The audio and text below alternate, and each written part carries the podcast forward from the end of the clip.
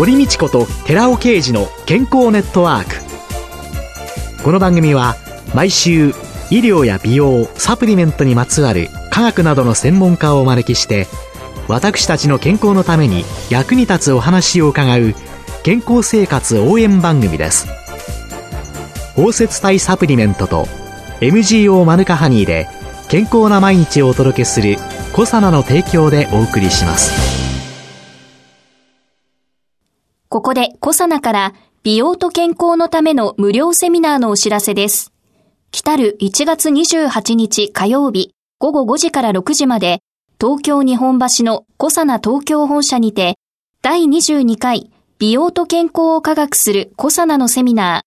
一生ものの美肌になる最高の食べ方図鑑の読みどころを開催いたします。講師は番組レギュラーで神戸大学医学部客員教授の寺尾啓治社長。なお、講演後午後6時から7時までニュージーランドカフェ赤坂ケータリング料理を囲んでの懇親会も開催いたします。セミナー、その後の懇親会も参加無料です。参加ご希望の方は、コサナホームページの応募フォームから、もしくは、東京03-6262-1512までお電話でお申し込みください。コサナから美容と健康のための無料セミナーのお知らせでした。こんにちは、堀道子です。今月は東京女子医科大学名誉教授の大塚国明さんをゲストに迎えて、体内時計を理解し、心身ともに健やかにと題してお送りしています。さあ先生、先週は睡眠のリズムが乱れるという日内リズム、体内時計が乱れるといろんな病気、もう本当にほとんど全てというぐらいの病気を挙げていただきましたけれども、実際にこの周期と病気のリズムの関係というのを今週は少し具体的に教えていただけますでしょうか？はい。先週お話申し上げました体内時計を刻むメカニズムというのは基礎的な研究ですので時間生物学という範疇に入るものです。で、こういうことがあの背景にあることが分かってきて、それでは臨床医学で一体どういうふうに病気が起きてるんだろうということが注目されるようになりました。はい、特に24時間連続して記録ができるホルター心電図、はい、24時間心電図とか、はい、24時間の血圧記録、最近は血糖も連続して測れるようになりましたけど、はい、まあそういうふうに連続記録ができるものでのエビデンス、まあ医学的な根拠というのがたくさん出てきています。それで今注目されてますのが、1972年頃からもうずっと注目されていますのが、朝ですね。非常に病気が起こりやすいということです。中でも、不整脈、狭心症、心筋梗塞、はい、脳卒中、はい、あるいはくも膜下出血も含めて、ほとんどの心臓血管病というのは朝にも集中して起こります。はい。これがまあ現象としてはあるんですね。日本でも東京でも田舎町でも北海道でもどこででもあります。そして海外、どこの病院の調査も全部そういうふうな心筋梗塞は浅いんだよということがデータとしてありまして、えー、もちろんあの昼間起きる心筋梗塞もありますし、夜起きる心筋梗塞もありますが、朝起きた場合は心筋梗塞の心臓が壊死する、死んでしまうということですけども、その範囲が広いんですね。朝の方か。はい。だから命に関わってくる。はい。でそういう意味合いでは心臓死を伴うような心筋梗塞が多いし、あるいは不整脈の中では、あの、休止なども朝の時間帯に多いというようなことが分かってきました。あそうやって考えると、今 AED なんかがいろんなところにいっぱいありますけれども、心臓突然死というのが朝に多いということは、各家庭で起こることの方が。もちろんそうです。朝あの目が覚めて、そしてちょっと歯磨きをするとか、ええ、顔を洗うとか、ええ、ちょっと朝ごはんを食べるとか、そういう時にも起こりますし、もっと多いのは午前中ですね。今から仕事に行こう。はい、特に冬場、寒い冷たい風に当たったりして、はいはい、その中を歩いていくような時に起こりやすいと言われています。ですから朝起きてすぐと勤務に行く途中に注意が必要だということが分かっています。それはどうしてなんですか？そうですね。一つはですね、朝起きた途端に私たちは血圧が上がります。血圧のモーニングサージというんですけど、はい、朝起きて横になってる姿勢から立ち上がるということ。そして立ち上がって次の仕事、もう食事も含めて、洗面も含めて次の動作、仕事に取り掛かること。こういうことによって血圧が上がる。はい。脈拍も上がりますよね。ですから血圧と脈拍が上がると、心臓や脳がたくさんの酸素を必要としますから、そういうふうなあの需要と供給のバランスがうまく保たれれば病気は起こらないんですけど、今度は逆にですね、保たれない理由としてはですね、朝は一番血液が固まりやすい時間帯なんです。だから心臓の中とか血管の中に血の塊ができて、それが血圧が上がることによって、脈拍が増えることによって、体の組織、細胞の方にぐっと押し詰められて、心筋梗塞、脳梗塞になってしまうわけです。塊がどっかに詰まっちゃう、はい、そうなんです。固まりやすい理由としてはですね、朝方あの血液を固めるための血液学的な背景の要因が一番増えるということと、うん私たちの体は心筋梗塞とかそういう脳梗塞になっても詰まった血管を溶かすという仕組みがあるんですけど、えー、その溶かす成分が朝はなぜか知りませんけど一番少ないんです。固まりやすくて溶けにくいという状況があるためにいろんな心血管病が起きるし、不整脈とか命を失うこともあり得ると言われています。朝起きてこれからさ頑張るぞっていう時には当然血液も体中巡らなきゃいけないし、動物として生きてた時には獲物を取ろうと思って出血するかもしれないから、もしかしたらそういうようなことが長い間に体の中に組み込まれてるんでしょうかね。そうですね。そうですね。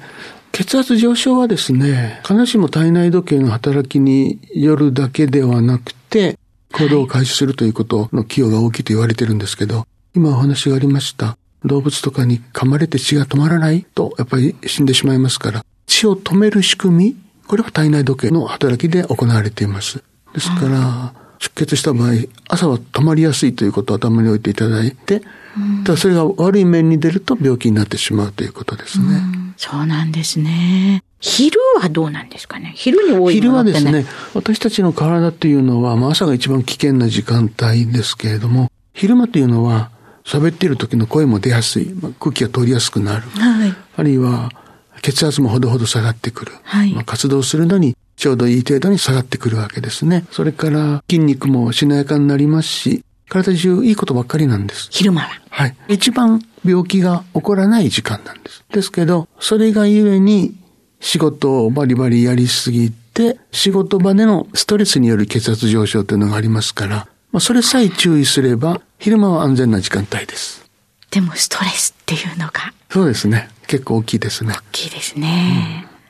じゃあ、昼間は比較的安全という。そうなんですね。さあ先生、夜はどうなんですかそうなんですね。夜はですね、朝の次に危険な時間域とされています。血圧が一番上がるというのが朝だと申し上げましたが、はい、朝は活動を開始するから上がってるわけなんですけど、はい、体内時計に従って血圧が一番高くなるのは夕方なんです。夕方が血圧が？そうなんです。あららら。ですから、夕方にも血圧が高くなるので、脳卒中や心筋梗塞は朝にも多く、夕方にも多いと言われています。体内時計的にどうして夕方血圧上がるんですか？体内時計の働きの血圧を調節している遺伝子、はい、その活動が盛んになるのが夕方だからです。ですから、病気の発症の仕方を2つのピーク、朝の大きなピークと夕方の次のピーク、はい、交通機関の時刻表の多いところと少ないところを取ってみますと、はい、朝がもう一番混んでますよね。たくさん電車が来ますけど、はい、その次多いのは夕方ですよね。こういうのは社会的活動も反映してるんですけれども、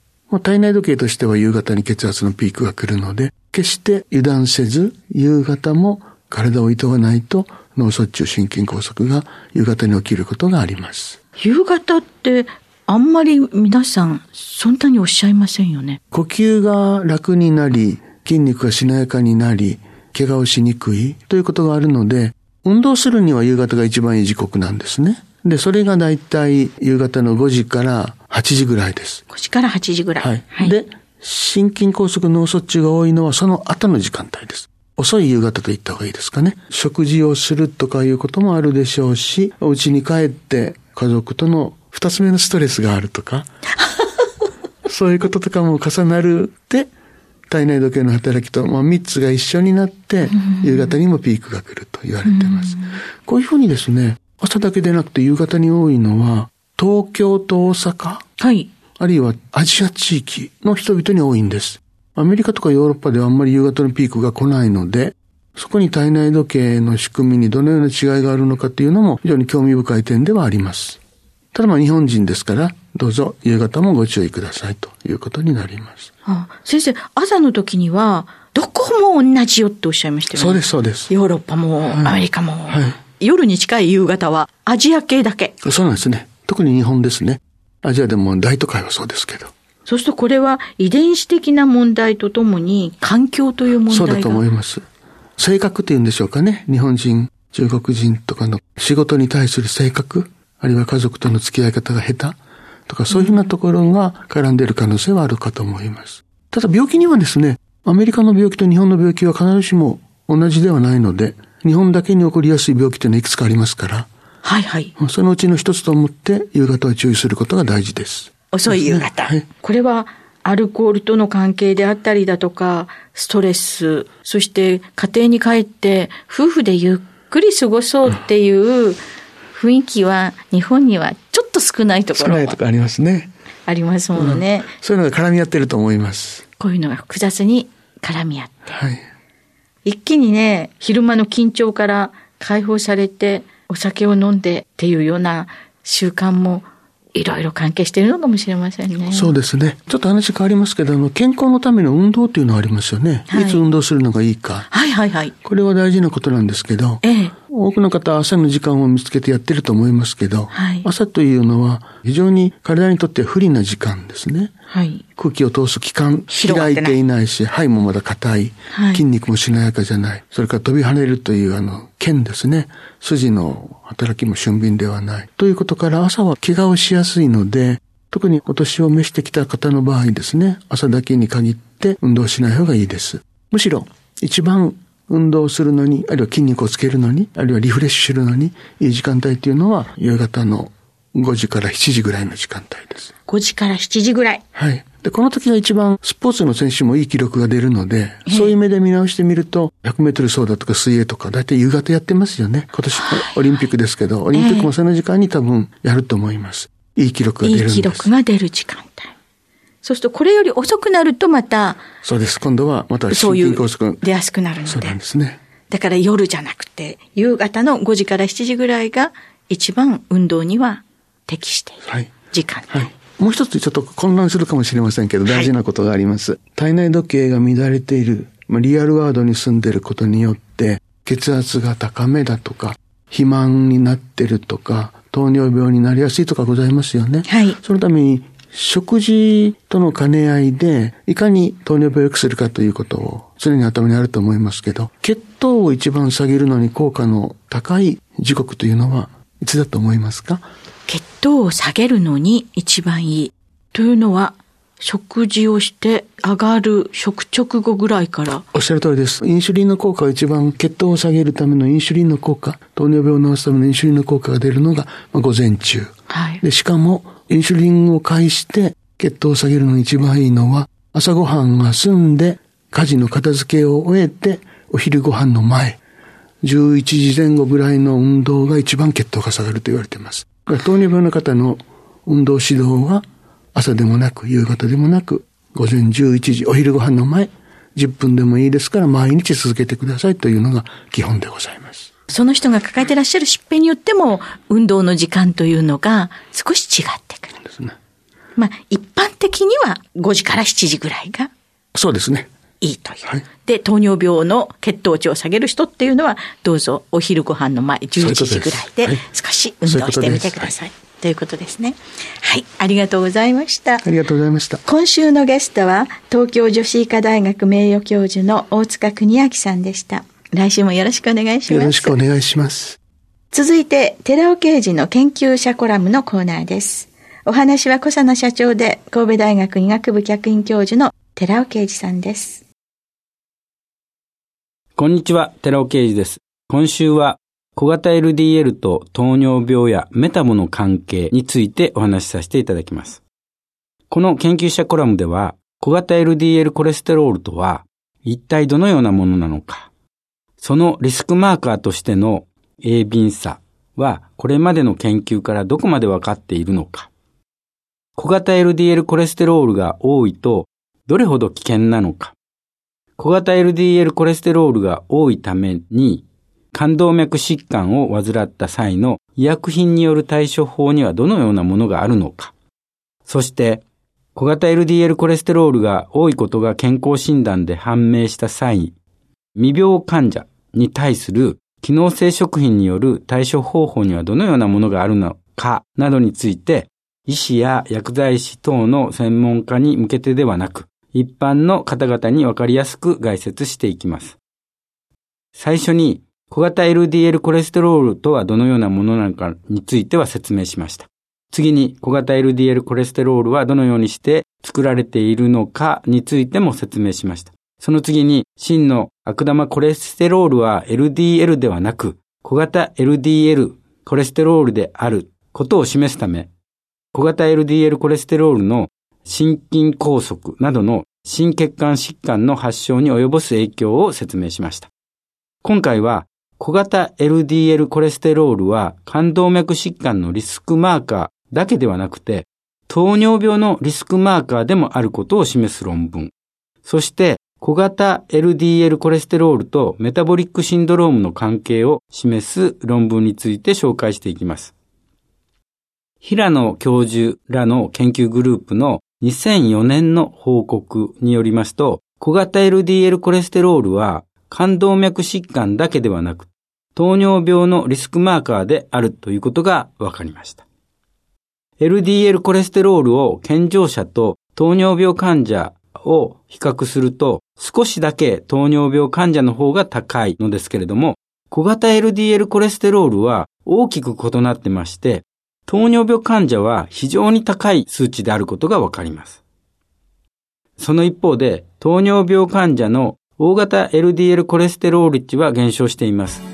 この結果から LDL コレステロールが糖尿病のリスク因子となっている理由として小型 LDL コレステロールによるものであるということは明白なわけなんです。お話は小佐奈社長で神戸大学医学部客員教授の寺尾啓二さんでした。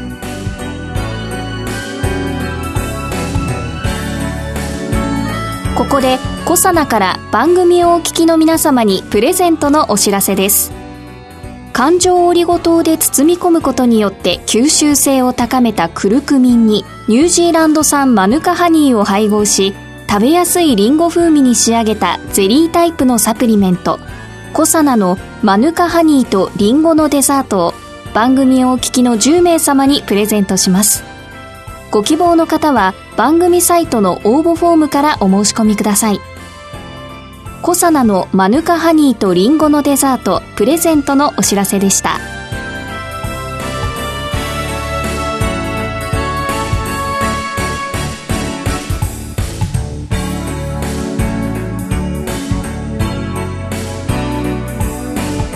堀道子と寺尾啓二の健康ネットワーク。